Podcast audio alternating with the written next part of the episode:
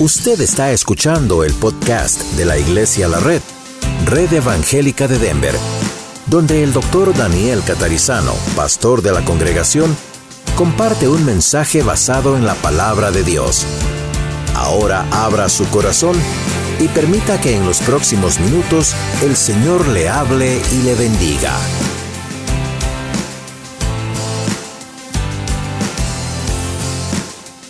Y hoy entonces dejamos atrás esa serie sobre el agradecimiento y si ya tenemos Lucas 1, sí, vamos a leer bastante. Para los que están estudiando milética en la escuela de ministerios, el tipo de mensajes que comenzamos hoy son mensajes que se llaman narrativos, no son exegéticos, como los que casi siempre hacemos. Entonces vamos a ir narrando la historia y vamos a ir explicando algunas cosas que ocurren aquí en esta gran historia y vamos a ver cuál es la aplicación. Lucas es es muy interesante porque Lucas era médico. ¿Cuántos de ustedes saben eso? Pablo lo menciona como Lucas el médico amado. Lucas no fue uno de los discípulos que estuvo con Jesús. Lucas coleccionó todo el material de los discípulos para escribir este evangelio llamado el Evangelio según San Lucas. Y Lucas también era un historiador. Entonces, aparte de ser médico, doctor en medicina, era historiador, tenía una práctica muy especial para poner las cosas en orden cuando escribía. Y entonces es de Mateo, Marcos y Lucas y Juan, Lucas es el más ordenado en cuanto a los relatos. Entonces, para que tengan un, contexto y, vamos a mirarlo así. Lucas capítulo 1. Y vamos a leer varios versículos, ¿ok? Puesto que muchos han tratado de poner en orden la historia, de las cosas que entre nosotros han sido ciertísimas, tal como nos lo enseñaron los que desde el principio lo vieron con sus ojos y fueron ministros de la palabra, me ha parecido también a mí, después de haber investigado con diligencia, esto es lo que hace un historiador, después de haber investigado con diligencia todas las cosas desde su origen, escribírtelas por orden, oh excelentísimo Teófilo, para que conozcas bien la verdad. Atención a esa palabra bien, para que conozcas bien la verdad de las cosas en las cuales has sido instruido. Hubo en los días de Herodes, rey de Judea, un sacerdote llamado Zacarías, de la clase de Abías. Su mujer era de las hijas de Aarón y se llamaba Elizabeth. Ambos eran justos delante de Dios y andaban irreprensibles en todos los mandamientos y ordenanzas del Señor. Eso no quiere decir que eran perfectos y no tenían pecado, simplemente que eran personas temerosas de Dios, personas que estaban en, el templo, hacían los rituales y todo parecía muy bien. Versículo 7. Pero no tenían hijo, porque Elizabeth era estéril y ambos eran ya de edad avanzada. En otras palabras, humanamente hablando, no podían tener hijos. Verso 8. Aconteció que ejerciendo Zacarías el sacerdocio delante de Dios según el orden de su clase, de su clase sacerdotal, conforme a la costumbre del sacerdocio, le tocó en suerte ofrecer el incienso entrando en el santuario del Señor. Eso no tiene que ver con la suerte, sino que era una práctica donde se ponían varios nombres de los diferentes sacerdotes y sacaban un nombre y esa vez le tocó a Zacarías. Versículo 10. Y toda la multitud del pueblo estaba fuera orando a la hora del incienso, como vieron en la película. La hora del incienso era en la mañana y en la tarde y era un sacrificio especial que ustedes pueden ver en el Antiguo Testamento, en la Escritura. Verso 11, y se le apareció un ángel del Señor puesto en pie a la derecha del altar del incienso. La derecha siempre era un lugar de privilegio en el mundo judío, un lugar especial. Versículo 12, se turbó Zacarías al verle y le sobrecogió, sobrecogió sobrecogió temor. Es una reacción natural cuando uno ve algo que no es normal, es algo sobrenatural. Verso 13, pero el ángel le dijo, Zacarías, interesante, Dios nos conoce por nuestro nombre, ¿verdad? Por el nombre que nos han dado nuestros padres también. Este es Dios hablando a través del ángel.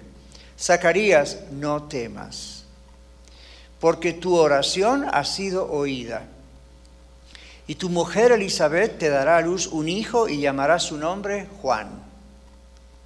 Y tendrás gozo y alegría y muchos se regocijarán de su nacimiento, porque será grande delante de Dios. No beberá vino ni sidra y será lleno del Espíritu Santo aún desde el vientre de su madre. Y hará que muchos de los hijos de Israel se conviertan al Señor, Dios de ellos. E irá delante de él, de Jesús, con el espíritu y poder de Elías. No con el poder de Elías para hacer milagros, sino con el poder de Elías, de Elías para hablar y convencer. Por supuesto, el Espíritu Santo convencía, pero usaba a este instrumento llamado Zacarías, como lo hizo con Elías también, para hacer volver los corazones de los padres a los hijos y de los rebeldes a la prudencia de los justos, para preparar al Señor un pueblo bien dispuesto. Siempre que Dios va a hacer algo especial en el mundo, Dios prepara a su pueblo en primer lugar. ¿Sabían eso? Dios quiere hacer algo especial para Él en Denver y alrededores y por eso necesita prepararle a usted y a mí en este lugar antes de que eso ocurra. Esto no ha cambiado, Dios siempre lo hace así. Cuando va a producir un spiritual awakening, un despertar espiritual, un avivamiento, Dios siempre primero prepara. Bueno, así lo hizo antes de que Jesús, naciese. Versículo 18. Dijo Zacarías al ángel, ¿En qué conoceré esto? Porque yo soy viejo y mi mujer es de edad avanzada. Respondiendo el ángel le dijo, yo soy Gabriel, que estoy delante de Dios y he sido enviado a hablarte y darte estas buenas nuevas. Vaya respuesta, ¿verdad? Zacarías pregunta, en otras palabras, dame una señal de que lo que me estás diciendo es cierto. Y ya vamos a ver cuál fue el problema con esa pregunta. Y Gabriel no le da una señal. Gabriel le dice, hey, yo soy Gabriel. Nice to meet you. Yo soy Gabriel. Este es el mismo Gabriel que en el libro del profeta Daniel aparece. Este es el mismo Gabriel que la Biblia menciona. Siempre es el mismo ángel. Pero lo importante aquí es que Gabriel le dice, yo soy Gabriel que estoy delante de Dios. Entonces, no soy un visitante casual, no soy una visión extraña, no soy un fantasma, no soy tu mente, Zacarías, no soy tu imaginación, soy Gabriel. Y siempre me la paso todo el tiempo delante de Dios. Y Él fue el que me envió. En otras palabras, ¿cómo no crees que es Dios el que te lo está diciendo a través mío? Es importante que usted y yo sepamos eso por la reacción que después ocurre en el siguiente versículo 20. Parece como que Gabriel se enojó porque dice, y ahora quedarás mudo y no podrás hablar hasta el día en que esto se haga, por cuanto no creíste en mis palabras, las cuales se cumplirán a su tiempo. Así que porque Zacarías no creyó, pidió una señal, quedó mudo por un buen tiempo. Versículo 21, el pueblo estaba esperando a Zacarías. Bueno, porque había un tiempo regular donde el sacerdote entraba, ofrecía, este no es el sumo sacerdote que entraba una vez al año al lugar santísimo, este era un sacerdote, esto se hacía regularmente, pero semanalmente un sacerdote entraba y la gente estaba acostumbrada a esperar cierta cantidad de minutos hasta que el sacerdote salía. Resulta que Zacarías no salía, entonces la gente comenzó a especular algo extraño está ocurriendo. Por eso dice aquí Lucas, las cuales el pueblo estaba esperando a Zacarías y se extrañaba de que él se demorase en el santuario. Verso 22, pero cuando salió Zacarías, no les podía hablar y comprendieron que habían visto, había visto visión en el santuario. Él hablaba por señas y permaneció mudo. Y cumplidos los días de su ministerio, es decir, cuando acabó ese tiempo temporal que tenía que hacer lo que tenía que hacer como sacerdote, se fue a su casa. Después de aquellos días concibió su mujer Elizabeth y se recluyó en casa por cinco meses, diciendo, así ha hecho conmigo el Señor en los días en que se dignó quitar mi afrenta entre los hombres. Para las mujeres en aquellos años, no tener un hijo era considerado culturalmente y socialmente como una maldición. Era terrible. Entonces, por eso ella dice, se dignó quitar mi afrenta delante de los hombres. Bueno, vamos a saltar ahora al versículo 57. Lo que está en el medio es el anuncio del nacimiento de Jesús, que vamos a ver el próximo domingo, Dios mediante. Versículo 57. Cuando, Elizabeth, cuando a Elizabeth se le cumplió el tiempo de su alumbramiento, dio a luz un hijo. Y cuando oyeron los vecinos y los parientes que Dios había engrandecido para con ella su misericordia, ven por lo mismo que decíamos antes, se regocijaron con ella. Aconteció que al octavo día vinieron para circuncidar al niño. Esto es algo que también hicieron con el Señor Jesús, esto era lo que hacían con todos los varones. Y le llamaban por su nombre de su padre, Zacarías Jr. Esa era la costumbre. Este es Zacarías, aquí está Junior. 60. Pero respondiendo su madre dijo, no, se llamará Juan. Y como ven, estamos leyendo la historia de Juan el Bautista, ¿verdad? Se llamará Juan. Le dijeron, ¿por qué? No hay nadie en tu parentela que se llame con ese nombre. Y usted y yo hoy diríamos, ah, pues mi esposa y yo le vamos a poner el nombre que nos gusta. Y si queremos inventar un nombre, lo vamos a inventar. Y si lo queremos llamar con el nombre de quien sea, es nuestra decisión. No era así en esta época. Era muy extraño, casi, casi ofensivo en algunas partes de la cultura, no llamar al hijo varón con el nombre de su padre. ¿Ok? Entonces, una madre que dijera, no, se va a llamar Juan, como vieron en la película, creo que estuvo muy bien hecho esa parte, pues la mujer no decide eso, le dijeron, ¿verdad? En otras palabras. Pero respondiendo su madre dijo, no, se llamará Juan, verso 61. Le dijeron, ¿por qué no hay nadie en tu parentela que se llame con ese nombre? Verso 62. Entonces preguntaron por señas a su padre. Este era el mero mero, ¿verdad? Nada de mujeres acá, decían ellos. A ver, ¿cómo? El padre, lo que diga el padre. No puede hablar, que lo escriba, pero vamos a ver lo que dice el padre. Y si el padre dice Zacarías Junior, es Zacarías Junior. Y resulta que el padre dice, deme una tablilla, hizo las señas y escribió el nombre. Juan es su nombre. Y todos se maravillaron. Pero observen lo que pasó. Al momento que fue abierta la boca de Zacarías y suelta su lengua, es decir, pudo hablar, habló bendiciendo a Dios. Las primeras palabras que surgieron de la boca de un mudo por varios meses fueron bendiciones al Señor. Ahora vamos a ver por qué. Y se llenaron de temor todos sus vecinos y en todas las montañas de Judea se divulgaron todas estas cosas. Y todos los que las oían las guardaban en su corazón diciendo, ¿quién pues será este niño? Y la mano del Señor estaba con él. Y Zacarías, su padre, fue lleno del Espíritu Santo y profetizó diciendo, Bendito el Señor Dios de Israel que ha visitado y redimido a su pueblo y nos levantó un poderoso Salvador en la casa de David su siervo, como habló por boca de sus santos profetas que fueron desde el principio. Zacarías está profetizando sobre Jesús, aunque todavía no había nacido Jesús, no está hablando de Juan en este caso. Salvación a nuestros enemigos y de la mano de todos los que nos aborrecieron, para hacer misericordia con nuestros padres y acordarse de su santo pacto, del juramento que hizo a Abraham nuestro Padre, que nos había de conceder que, librados de nuestros enemigos, sin temor les serviríamos, en santidad y en justicia delante de Él todos nuestros días. Y ahora sí le habla Juan el Bautista. Y tú, niño, profeta del Altísimo, serás llamado porque irás delante de la presencia del Señor para preparar sus caminos, para dar conocimiento de salvación a su pueblo, para perdón de sus pecados, por la entrañable misericordia de nuestro Dios, con quien nos visitó desde lo alto la aurora para dar luz a los que habitan en tinieblas y en sombra de muerte, para encaminar a nuestros pies por camino de paz. Y el niño crecía, Juan, y se fortalecía en espíritu, y estuvo en lugares desiertos hasta el día de su manifestación a Israel, es decir, hasta que empezó a predicar. ¿Por qué estuvo en el desierto? ¿Por qué no bebía vino ni sidra?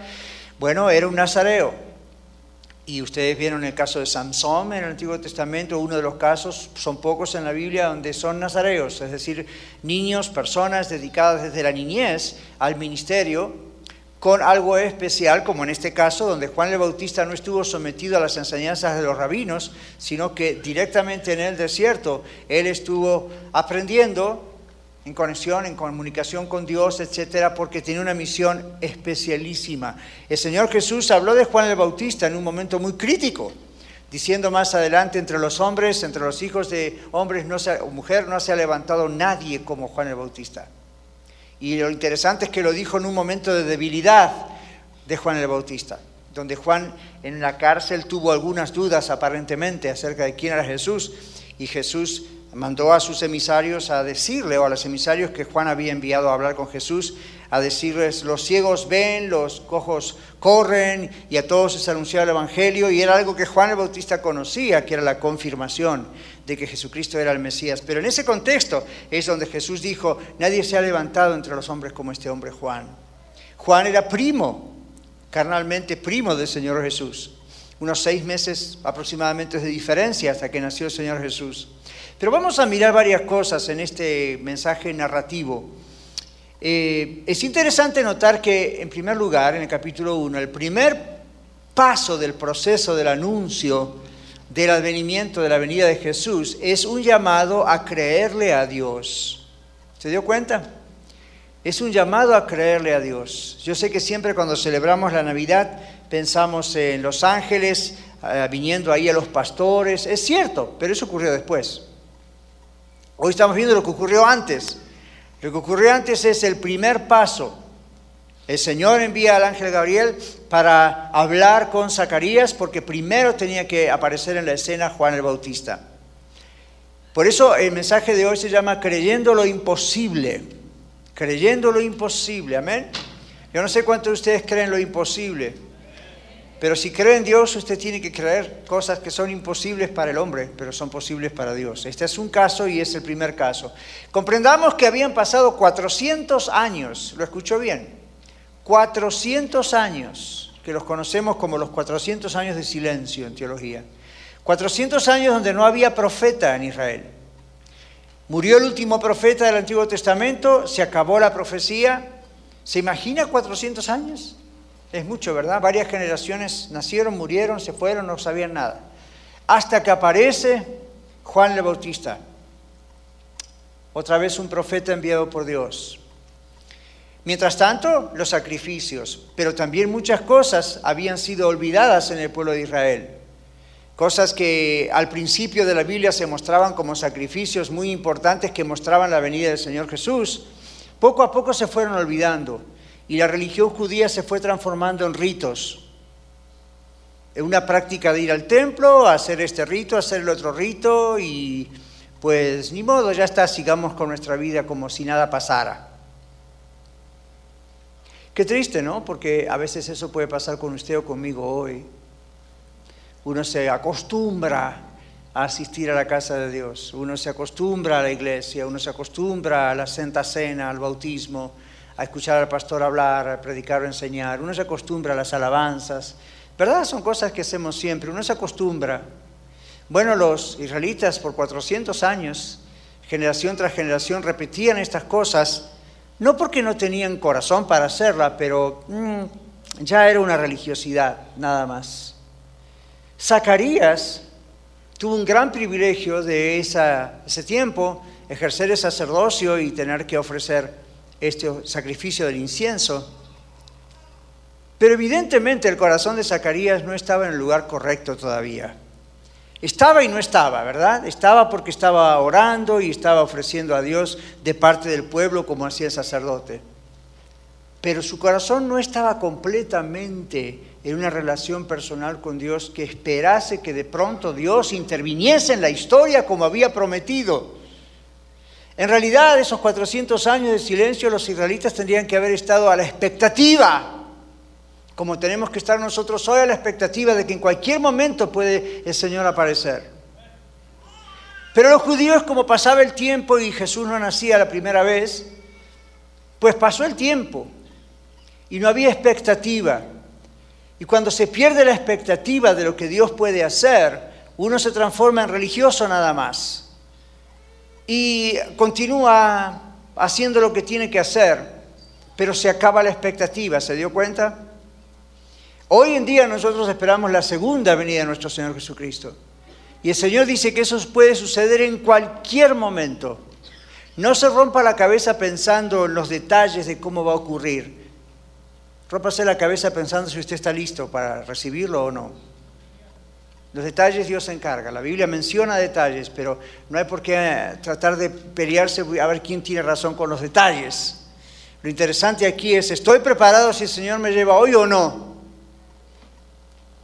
Cuando yo me caí de la escalera hace dos semanas atrás, bueno, para los que han tenido accidentes similares, saben que en ese momento el cuerpo entra en shock y uno no puede pensar con claridad y es un poco extraño y la idea de la muerte pasa rápidamente por la cabeza.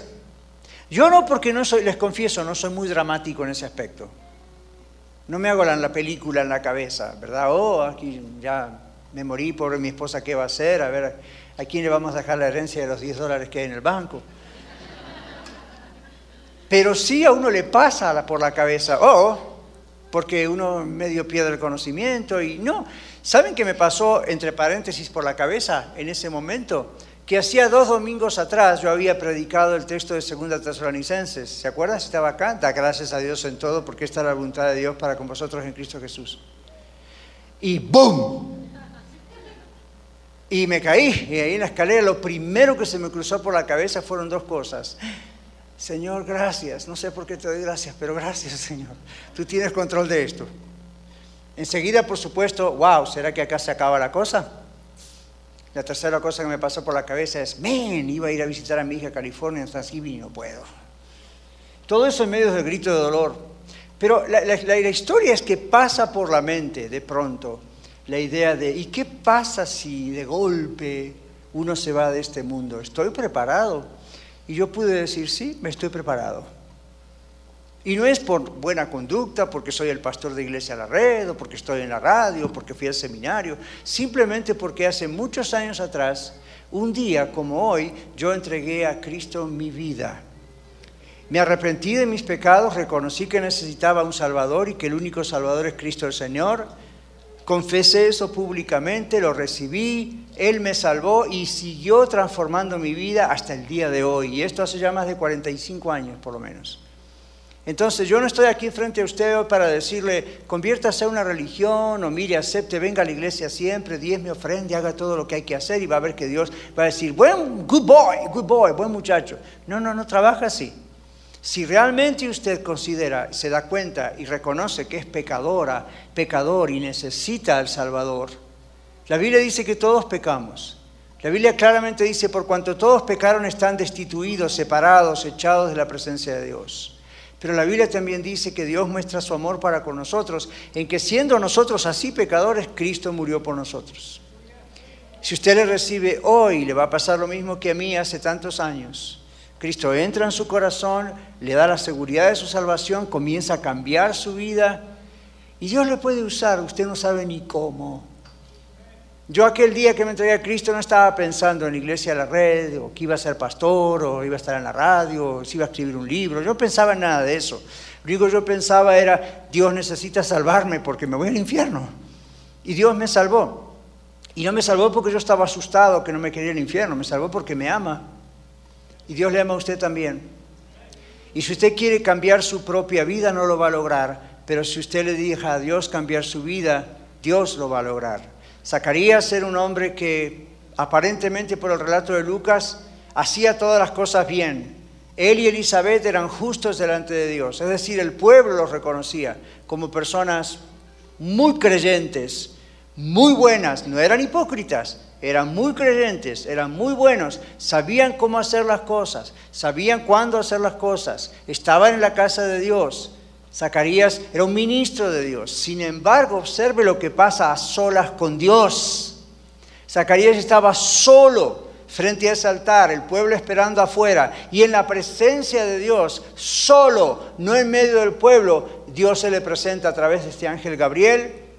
Y vaya sorpresa, el mero mero que estaba liderando al pueblo en ese tiempo, todavía no le creía a Dios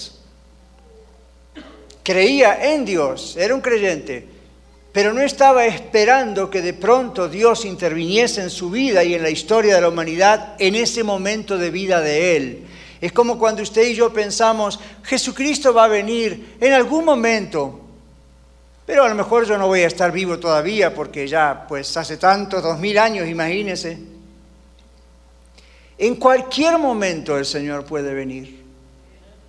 ¿Está usted preparado? Mire que no hay segunda chance, ¿eh? no hay una segunda oportunidad. La otra cosa es, ¿y qué tal si por venida de Jesús, en este caso también se refiere a algo que Dios quiere hacer en especial en su vida, en su familia, en esta ciudad? ¿Está usted preparada? ¿Estoy yo preparado? ¿Estamos preparados como iglesia para que si de pronto Dios quiere intervenir, intervenga o vamos a cuestionar a Dios? Es fácil y decimos, gloria a Dios, amén, aleluya, estamos hablando por un avivamiento. Y si yo digo, ¿cuántos de ustedes creen que Dios va a traer un avivamiento a Denver? Amén, gloria a Dios. ¿Quién no lo va a decir? No porque no lo crea, es un deseo de nuestro corazón, ¿verdad que sí? Un avivamiento, un despertar es cuando gente que no quiere creer cree en Cristo. Un avivamiento, un despertar es cuando el crimen en una ciudad comienza a bajar porque la gente se entrega a Cristo. Un despertamiento es cuando las iglesias de todas las iglesias de la ciudad comienzan a experimentar milagros y crecimiento numérico y gente que se rinde al Señor.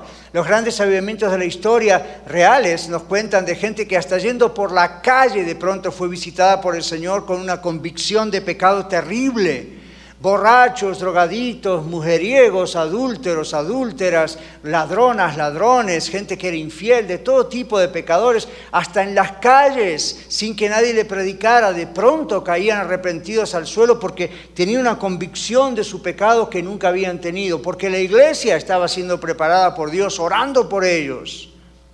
Y uno dice, yes, hazlo Señor en Denver. ¿Y qué tal si Dios lo quiere hacer y usted y yo no estamos preparados como Zacarías? ¿Qué tal si usted y yo como Zacarías decimos, gloria a Dios, pero dame una señal? Si tú haces esto y esto, mira, yo tengo un tío, Señor, que es tan cabezón que aunque le prediquen diez pastores no se va a convertir. Si tú haces que se convierte mi tío, entonces yo voy a creer que se convierte todo Denver y hay un avivamiento. Esa es la actitud de Zacarías, dame una señal en qué conoceré que esto es verdad. Y Dios le dice a usted y a mí lo mismo que le dijo a Zacarías en aquel momento. ¿Quién te lo está diciendo? Gabriel dijo, yo soy Gabriel, el que está delante de Dios todo el tiempo. No vengo de parte de otro. No vengo de parte de una religión. No vengo de parte de una filosofía humana. Yo vengo desde el altar de Dios como mensajero de Dios. La palabra ángel es angelos en griego y significa eso, mensajero. Soy un mensajero de Dios para decirte, esto es lo que Dios va a hacer utilizándote a ti y a tu esposa. Y más adelante viene María, José, y Jesús ya viene, ya viene, ya viene. Estas son las señales antes del comienzo, antes del nacimiento, Zacarías. Y Zacarías, un sacerdote entrenado, preparado, yendo a la escuela de ministerio de Jerusalén, a lo mejor. Cuando llega el momento en que Dios se comunica con él, no tiene mejor idea de preguntarle, ¿y cuál es la señal? Mi pregunta para usted y para mí es, cuando Dios nos habla a nuestra vida, a nuestra familia, a la iglesia, ¿cuál es nuestra reacción? ¿Es la reacción de Zacarías, Señor, dame una señal? O es la reacción de María, que vamos a ver más tarde, cuando dijo, hágase conmigo tu voluntad, yo soy tu sierva. Ahora, ser religioso no es suficiente, ¿verdad? Conocer, cumplir con los ritos como lo hizo Zacarías, tener una buena conducta, llevar una vida decente, buena, es necesario. Pero Dios quiere que usted le conozca personalmente y eso se demuestra cuando usted cree lo que es humanamente imposible, creyendo lo imposible, dice nuestro mensaje. Ese es el momento de prueba. Creer es fácil cuando todo es normal, es un rito y bueno, ok, está bien. Pero cuando Dios interviene y algo diferente ocurre, ese es el momento donde uno muestra si cree o no cree. Amén. Zacarías, otra vez, alguien que tendría que haber estado, si alguien tendría que haber estado preparado para una presencia así de golpe, una intervención, este es el momento, tendría que haber sido Zacarías. Sin embargo, no estaba preparado. Entonces, ser religioso no es suficiente. Dios sabía que era imposible para Elizabeth tener un hijo. Ya, había, ya era estéril y ya encima que era estéril era vieja, así que aun si no hubiese sido estéril ya por la edad, tampoco podía tener, podía concebir, excepto para Dios. Para Dios nada es imposible. Lucas capítulo 1, versículo 27, ahí mismo, cuando se anuncia a Jesús, el ángel va, Gabriel otra vez, andaba muy ocupado Gabriel esos días, aquí en la tierra. Fue enviado por Dios a una ciudad de Galilea llamada Nazaret, a una virgen desposada con un varón que se llamaba José, etcétera. Lo vamos a ver esto la semana próxima, Dios mediante. Pero lo, lo, interesante aquí, lo interesante en el verso 37, perdón, de Lucas 1, evidentemente María tenía que preguntar algo y fue una pregunta diferente de la de Juan, de la de Zacarías, perdón. Entonces, la respuesta del ángel fue diferente. La respuesta del ángel fue, nada hay imposible para Dios. La pregunta de María fue en el verso 34, cuando María recibe del ángel Gabriel la noticia de que ella va a ser la mamá de Jesús. María dice, ¿cómo será esto? Se da cuenta que la pregunta es diferente, ¿verdad? Ella dice, ¿cómo será esto? Pues no conozco varón. Entonces el ángel le responde cómo será esto. ¿Qué hubiese sucedido si Zacarías hubiese hecho la pregunta de María? Posiblemente el ángel hubiese dicho una respuesta diferente. En vez de decirle, vas a quedar mudo porque no creíste. En este caso, María dijo, ok, pero ¿cómo será esto? Yo no conozco varón, soy una virgen, una adolescente y virgen. Entonces la pregunta es diferente, la respuesta es diferente, y lo que responde el ángel es, nada hay imposible para Dios. ¿Usted cree que nada hay imposible para Dios? ¿Pero lo cree de verdad o porque hay que decir amén? Porque el pastor lo pregunta. Créelo, créelo, ¿ok? Yo hace muchos años atrás quité de mi vocabulario la palabra imposible y rara vez digo la palabra difícil, porque mi propia mente, como la suya, trabaja así. Llega un momento de que de tanto repetir la palabra imposible, de tanto repetir la palabra esto es difícil, en cualquier momento usted va a decir esto es difícil y entonces todo es difícil para usted. Todo es imposible. Usted sabe que no, pero al mismo tiempo está convencido que sí, porque usted no tiene control sobre eso, porque usted no lo puede manejar, porque usted no lo puede razonar en la escuela de vida esta mañana o el mediodía estábamos hablando acerca de una de las sectas y decíamos, ese es el gran problema, viene del racionalismo. Lo que no puede razonar no lo cree. Y aquí está el mismo problema. En ocasiones como cristianos decimos, yo creo en Dios, sé que soy salvo, pero Dios dice, esto es lo que va a ocurrir y te voy a usar y usted dice, oh, come on. No, ¿a mí? No, no puede ser. Dame una señal, Señor. Esa es la respuesta de Zacarías. Mientras que la respuesta de María, ¿cuál fue? ¿Cómo va a ser esto? Yo no sé, pero he aquí la sierva del Señor, hágase conmigo conforme a tu voluntad. Lo curioso es que María era una adolescente, sin instrucción. Era una mujer, no iba a la escuela como los muchachitos. Era una mujer muy jovencita, no se sabe la edad, pero se calcula entre 13, 15 años más o menos, posiblemente, cuando el ángel Gabriel la recibe, la, perdón, la visita y le dice lo que va a ocurrir. María conocía por las profecías del Antiguo Testamento lo que iba a ocurrir, lo que nunca se esperaba que iba a ser ella. El Antiguo Testamento decía eso, y aquí la Virgen concebirá, dará a luz un hijo, pero ella no habrá pensado ser yo. Entonces, cuando ella recibe la misma visita del mismo ángel, la respuesta de ella es diferente. Y esta es la respuesta que usted y yo tenemos que tener. Señor, He aquí tu siervo, he aquí tu sierva, he aquí tu iglesia, hágase como tú quieras. Lo que es imposible para nosotros como iglesia es posible para ti. Lo que es imposible para nosotros como papá, mamá, es posible para ti. Lo que es imposible en nuestro matrimonio es posible para ti. Dios le está visitando a usted hoy. I'm sorry, yo no soy el ángel Gabriel. No luzco como él y él jamás se hubiese roto un pie. Pero el mecanismo es el mismo. Dios hoy habla a través mío a usted para decirle, Dios quiere hacer algo en su vida, déjelo. No lo cuestione, no lo razone, no continúe pidiendo señales. Sencillamente haga como dijo María. Ni modo, es la sierva del Señor, hágase conmigo de acuerdo a tu voluntad. No como Zacarías, Señor, dame una señal. ¿Cómo va? No, esto no puede ser. Esto no está en los libros de teología, esto no está en los libros de historia. ¿Qué pasó? ¿Y ahora? Mi esposa. Esto no. ¿Qué pasó con este hombre? Yo digo, ¿cómo puede ser? ¿No conocía la historia de Abraham y Sara? ¿No ocurrió lo mismo siglos atrás con Abraham y Sara? ¿Cuántos de ustedes se acuerdan de esto? Casi todos. Lo mismo. Lo mismo, Sara era estéril, Abraham ya era adulto, muy grande, ella ya no podía, pues tampoco, el mismo caso, prácticamente el mismo caso. Sin duda que Zacarías conocía esa historia. Pero ¿se da cuenta mi hermano, mi hermana, cómo aún conociendo historias de la Biblia no siempre lo creemos? Creemos eso pasó antes. Quizás Zacarías, y estoy especulando, pero quizás Zacarías pensó, eh, ok, fine, pero eso ocurrió hace muchos siglos.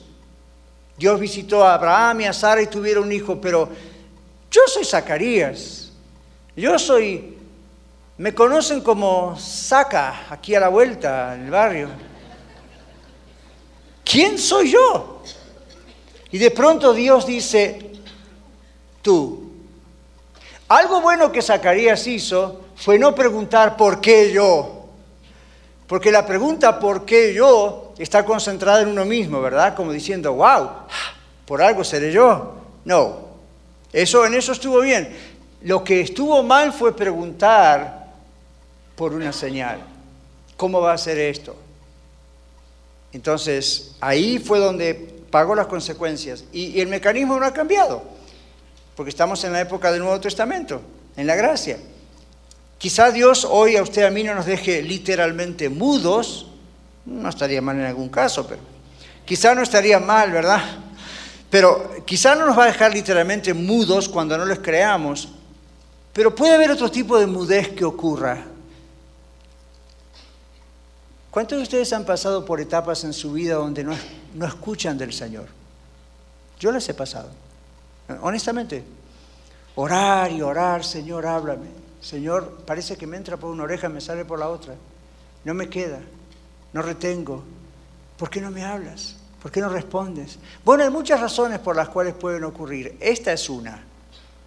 Cuando Dios habló, usted no quiso escuchar. Cuando Dios habló, usted puso excusas o pidió una señal. Entonces Dios dijo, ok, fine. Dios no tiene apuro. Dios no queda mudo, pero uno queda como si Dios estuviese mudo y no habla. Cuando es así, arrepiéntase, reconozca que ahí estuvo el problema, pídale perdón y Dios le va a abrir la comunicación como ocurrió con este hombre. Bueno, la reacción de Zacarías fue opuesta a la de María. Zacarías preguntó en qué conoceré esto o dame una señal, es la idea. María preguntó cómo será esto. Zacarías se concentró en sí mismo, ¿se dieron cuenta? En razonar para entonces creer. María, esta adolescente inocente, virgen que temía de veras al Señor, vivió una vida pura como adolescente, no se concentró en ella mismo, sino lo que Dios le dijo que iba a hacer con ella. Y ahí está la clave. Dios nos toma a usted y a mí como vasos para hacer lo que Él quiere hacer, para cumplir los propósitos de Dios. Así que no se trata de los vasos, se trata de Dios. No damos gloria al hombre, damos gloria a Dios. No se dé gloria a usted misma o a usted mismo, ni se dé palmaditas en la espalda. ¡Wow! Dios me usó, jaja. No, gloria a Dios. La concentración está en Él, no en nosotros como instrumentos. Pero cuando Dios nos ha elegido para cualquier cosa, crea en Él y creamos en Él y en lo que Dios quiere hacer usándonos para unirnos a la voluntad de Dios. Los días miércoles allá en lo que llamamos ahora la Red Norte, estamos estudiando el libro de Henry Black, vi mi experiencia con Dios. Y bueno, para los que lo estamos estudiando, aquí está un ejemplo. Este es un ejemplo de cómo tener una experiencia con Dios. Él nos llama a hacer algo, le decimos que sí, no lo cuestionamos, entra una crisis de fe, pero lo aceptamos Dios nos usa, tenemos una experiencia con Dios, escuchamos la voz de Dios. Una persona que conoce a Dios pero no personalmente a Dios, no puede creer lo imposible, ¿se da cuenta? Usted puede venir a la iglesia el resto de su vida, pero si usted no es un verdadero creyente en Cristo Jesús, si algo milagroso, algo especial ocurre, usted no lo va a querer creer. Si al Espíritu Santo de pronto se le ocurre moverse de una manera un poco diferente, usted va a ser el que se quede sentado como audiencia observando, rascándose la cabeza y diciendo, ¿será esto de Dios o no será de Dios? No digo que va a ser el que examine la escritura como los creyentes de Berea, a ver si esto realmente es de Dios. Haga eso, por favor, hagamos eso todos. No, digo va a ser del otro grupo, los que de pronto dicen, no creo que eso sea de Dios. ¿Por qué? Porque no lo entiendo, no lo comprendo. Eso mismo demuestra que es de Dios, que usted no lo comprende. Bueno, esto es muy interesante. Dios nos toma como vasos, no se trata de nosotros, se trata de Él. Y una persona que conoce a Dios, pero no conoce personalmente a Dios, al modo que estamos hablando, no está preparada para creer lo imposible, lo que humanamente es imposible.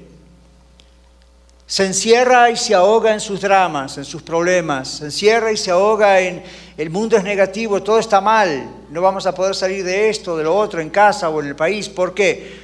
Porque es imposible. Recuerde, lo que es imposible para usted es posible para Dios.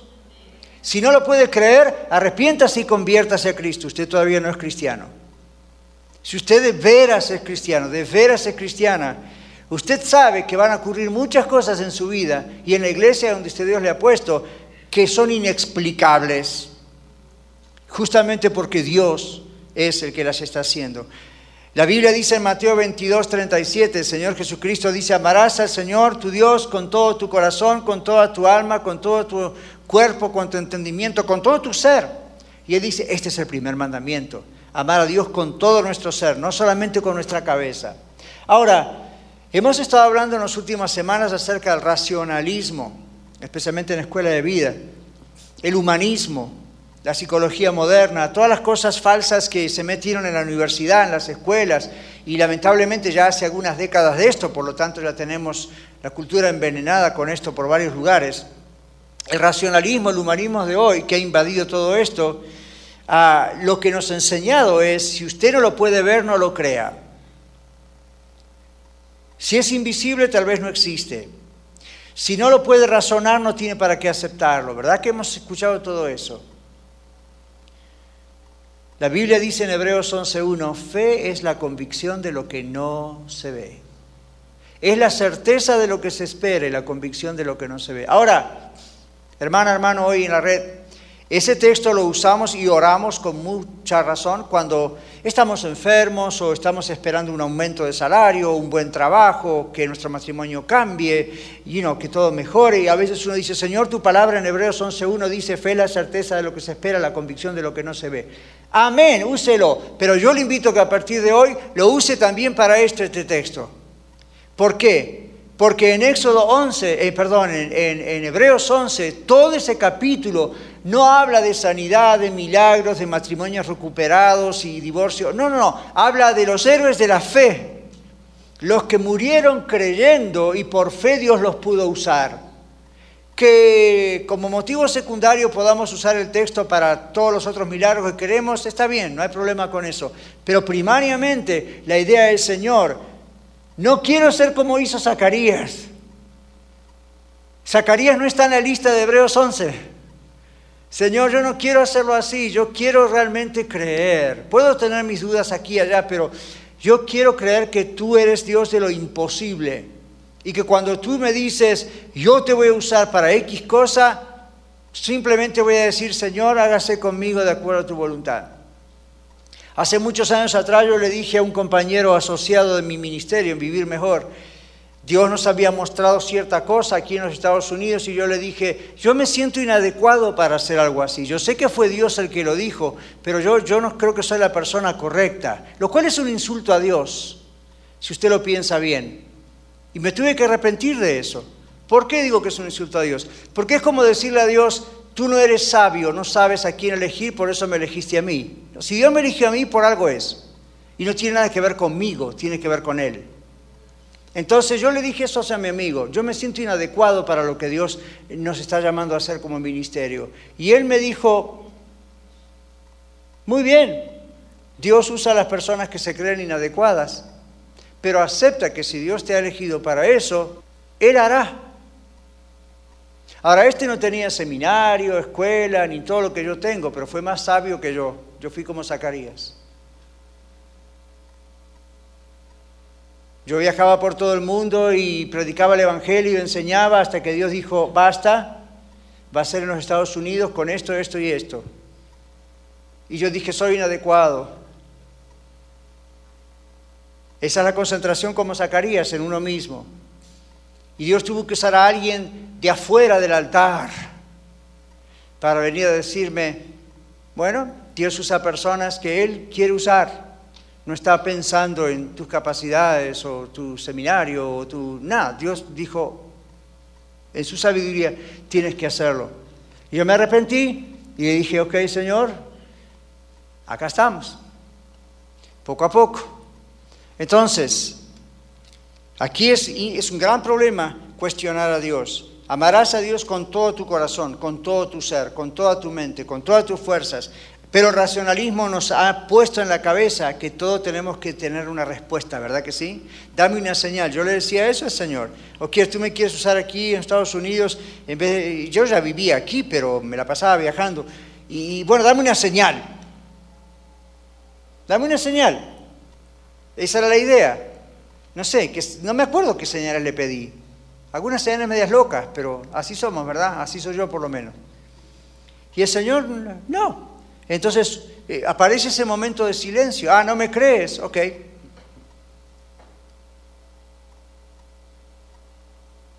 Señor, ¿dónde estás? Yo acá y tú. ¿Por qué no me hablas, Señor? Ya te hablé, pero no quieres escuchar. No, Señor, pero ándale, dame una señal. Ok, no. En cambio, cuando uno dice, no, Señor, tú tienes razón, no se trata de mí, se trata de ti, tú puedes usar un burro, ¿cómo no puedo usarme a mí? Está en la Biblia, ¿verdad? Entonces usted, pues es tu idea. Parece muy humilde de mi parte decir, Señor, ¿quién soy yo? Yo soy inadecuado, fíjate que yo, esto, que lo otro. Eso es falsa humildad. Es sencillamente pecado, falsa humildad. Sencillamente cuando Dios le dice a usted y a mí, esto es lo que está en la puerta, esto es lo que yo quiero, dígale, Señor, he aquí tu siervo, hágase conforme a tu voluntad. Por último, Zacarías recuperó el habla cuando declaró, por escrito, es una manera de hablar, que el nombre de su hijo era Juan. Obedeció lo que el ángel Gabriel le había instruido de parte de Dios, ¿se dio cuenta? Le llevó pues nueve meses pero obedeció. El creerle a Dios fue demostrar que soltó el control de sus tradiciones familiares, su razonamiento, de sus tradiciones culturales y religiosas, no importa lo que, como nadie en las familias se ha llamado Juan, ¿qué Juan? ¿Qué significa Juan? Y, a usted y a mí a veces nos cuesta soltar con eso, ¿verdad? Dios quiere que hagamos algo, o como iglesia, Dios quiere que hagamos algo, ¿y qué es lo primero que pensamos? Pues nadie nunca lo hizo así, ¿verdad? O buscamos un libro o ahora buscamos en Google a ver si Dios le dijo a alguien algo así, porque esto es extraño. Y en vez de recurrir al mero mero, a Dios que nos está hablando, tratamos de recurrir a otros seres humanos o a nosotros mismos, porque necesitamos confirmación de que lo que queremos hacer o lo que Dios nos dice hacer es razonable. Entonces no necesitamos a Dios si es razonable, hermano, hermana. Todo lo que es requiere recursos humanos, nosotros lo podemos hacer. Yo no sé usted, pero yo no quiero que Iglesia La Red sea un producto de los recursos humanos del pastor catarizano o de toda la iglesia. Esto tiene que ser una iglesia donde Dios haga las cosas. Lo demás nosotros lo podemos hacer. Nosotros podemos reunirnos, nosotros podemos limpiar el edificio, nosotros podemos cantar, predicar y enseñar. Pero hay cosas que si no las hace Dios, nadie las hace. Nadie las puede hacer. ¿Y qué tal si Dios haya escogido Iglesia de la Red para un plan como ese? ¿Usted está dispuesto? Hmm. ¿Qué tal si de pronto se aparece, aún en una sencilla predicación, meses atrás, y hay un video de esto, meses atrás hubo un mensaje profético sobre el asunto? Grandes cosas haré aquí en la ciudad, papá, papá, papá. Y cada tanto lo hemos puesto para que no nos olvidemos que eso entendemos el Señor lo dijo. Esa fue nuestra visita del ángel Gabriel. La pregunta es, ¿estamos esperando alguna confirmación humana? ¿Algún, algún iluminado superdotado espiritual con varios títulos en su tarjeta que venga a la iglesia y nos diga, dice Dios? Ya nos dijo. ¿Necesitamos alguien más? ¿Algún especialista?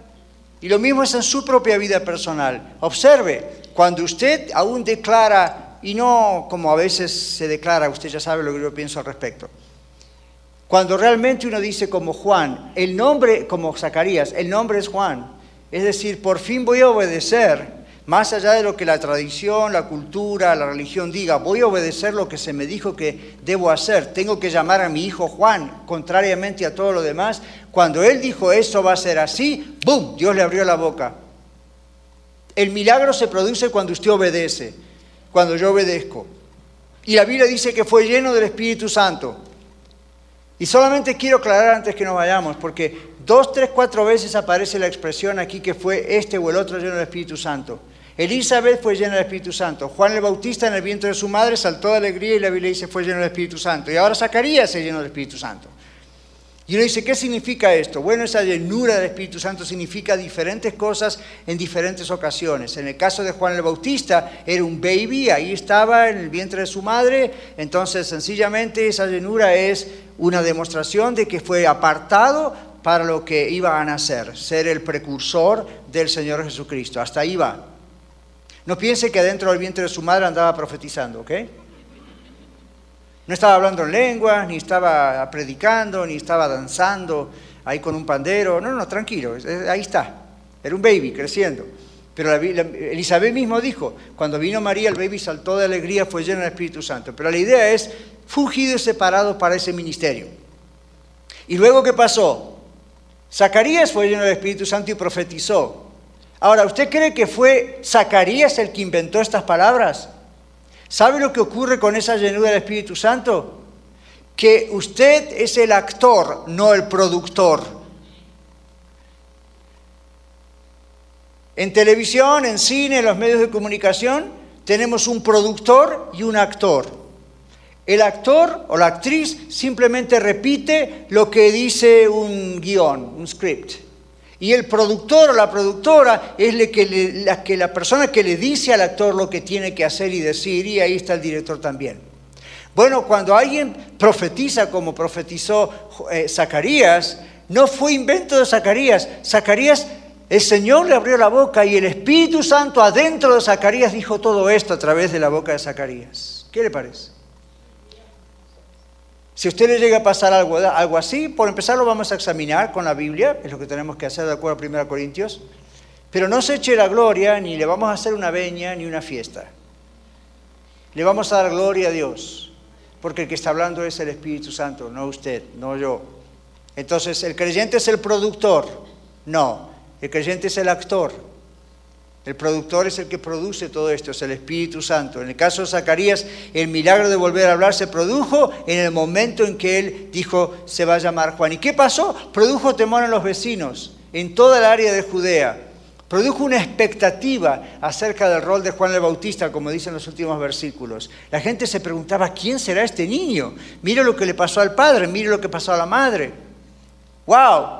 Entonces, en los versículos que leímos, y yo paré la lectura para decir, aquí profetiza acerca de Jesús, aquí profetiza acerca de Juan. Bueno, y la historia ahí termina, antes del anuncio, del nacimiento de Jesús, la historia termina diciendo que Juan fue creciendo como un nazareo dedicado al Señor. Y esta es la última cosa que tenemos que pensar. Cuando el Señor nos dice que debemos creer lo imposible aún en nuestra propia vida, preparémonos y Juan se preparó a través de su historia, a través de su vida, se preparó. El pueblo de Israel fue separado por Dios, ¿recuerda? El pueblo de Israel fue separado de entre las naciones. Por eso el pueblo de Israel tenía leyes especiales que las otras naciones no tenían. Tenía una religión y un templo diferente que las otras religiones no tenían. eran monoteístas, es decir, creían solamente en Dios, en el único Dios y no en varios dioses. El pueblo de Israel era un pueblo especial. Usted y yo como iglesia somos un pueblo especial. Asúmalo, métaselo en la cabeza y vívalo. Si no va a ser un eterno visitante. Y no estamos hablando de registrarse en iglesia de la red, estamos hablando de un eterno visitante, alguien que asiste a una iglesia, pero no está metido en el cuerpo de Cristo. Usted es santo, usted es santa. Usted dice, ay, usted me conoce, pastor, usted sabe que yo de santo no tengo nada. No estamos pensando en santo de conducta, eso también es necesario. Estamos pensando santo es apartado por Dios. Desde el momento que si usted genuinamente acepta a Cristo como Salvador, usted es un santo, usted es una santa, compórtese como tal. Yo también. ¿Por qué? Porque de pronto el Señor en alguna forma se aparece a través de un mensaje, a través de la radio, a través de su lectura personal, eh, a solas con Dios como pasó con Zacarías, y de pronto Dios le da una revelación de algo, le dice, voy a hacer esto, prepárate, ¿y qué le va a decir usted al Señor? Esa respuesta cambia todo. No deje que Dios lo enmudezca, no deje que Dios le ensordezca el poder oír de Dios por su incredulidad en esto sea como María, de quien vamos a hablar el domingo. Señor, te damos gracias en esta tarde por esto y pedimos que nos perdones a mí primero y a cada uno de nosotros por nuestra incredulidad. Cosas maravillosas de las cuales cantamos, oramos por avivamiento, oramos por un despertar en nuestra familia, en nuestro matrimonio, con nuestros hijos, oramos por un verdadero despertamiento espiritual en la ciudad de Denver y alrededores y hasta en el país.